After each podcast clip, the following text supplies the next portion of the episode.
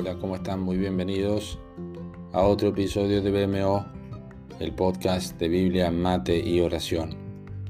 Hoy estamos leyendo nuestra lectura cronológica, Primera de Corintios, capítulos 1 al 4, y nuestro episodio de hoy se titula ¿Quiénes son los locos? Así dice nuestro texto.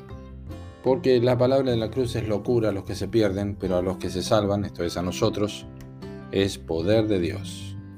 Primera de Corintios 1.18 es lo que acabo de leer. El Evangelio es la particular revelación de Dios cuyo mensaje central es la encarnación de Cristo y su posterior muerte por medio de la crucifixión. La Biblia declara que este mensaje es la palabra de la cruz, que afirma que el pecador puede ser regenerado, perdonado y transformado por medio de esta obra completa y sublime que Dios ha llevado a cabo hace ya más de dos mil años. Que la salvación del hombre y su justificación delante de Dios sean posibles solamente como resultado de la muerte violenta, sangrienta y vergonzosa de su propio Hijo, y no por algún otro medio más, entre comillas, respetables, es sencillamente una idea estúpida, vocablo griego para locura, para cualquier ser humano. ¿Acaso no se puede alcanzar la paz con Dios por intermedio de un profundo desarrollo de la sabiduría? ¿No será más factible lograrlo a través de la mística milagrosa que incluya meditación y alguna disciplina integral? ¿En serio que la cruz es el único medio divino para restaurar al hombre de su pecado? Es una locura. Y todos los que creen esto son locos también. Este es el razonamiento del hombre sin Dios. Querido amigo, y de alguna forma o de otra también es el tuyo en la medida que continúas rechazando este mensaje que la misma Biblia define como sabiduría de Dios en 1 Corintios 1.24.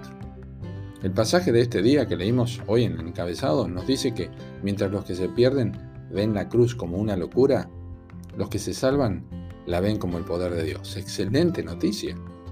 ¿Por qué razón?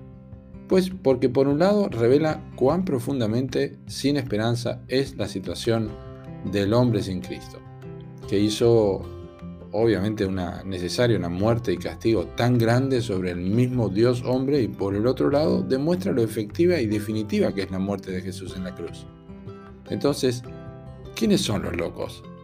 Los que reciben y aceptan este sacrificio y esta obra como el camino a una justificación de otra manera imposible de tener, o aquellos que la rechazan y menosprecian por tildarlo con poco racional.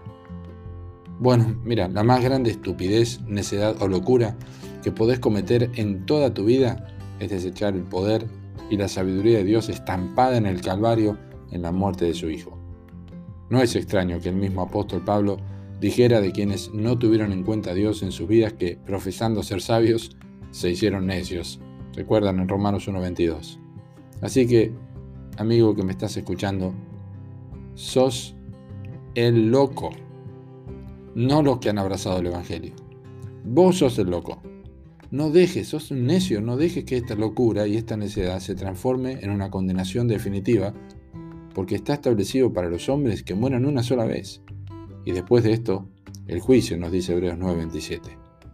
Arrepentite de tus pecados Cree en el Señor Jesucristo y abraza esta verdad para que te conviertas en un loco para el mundo, pero en un sabio para Dios. Que Dios te bendiga. thank you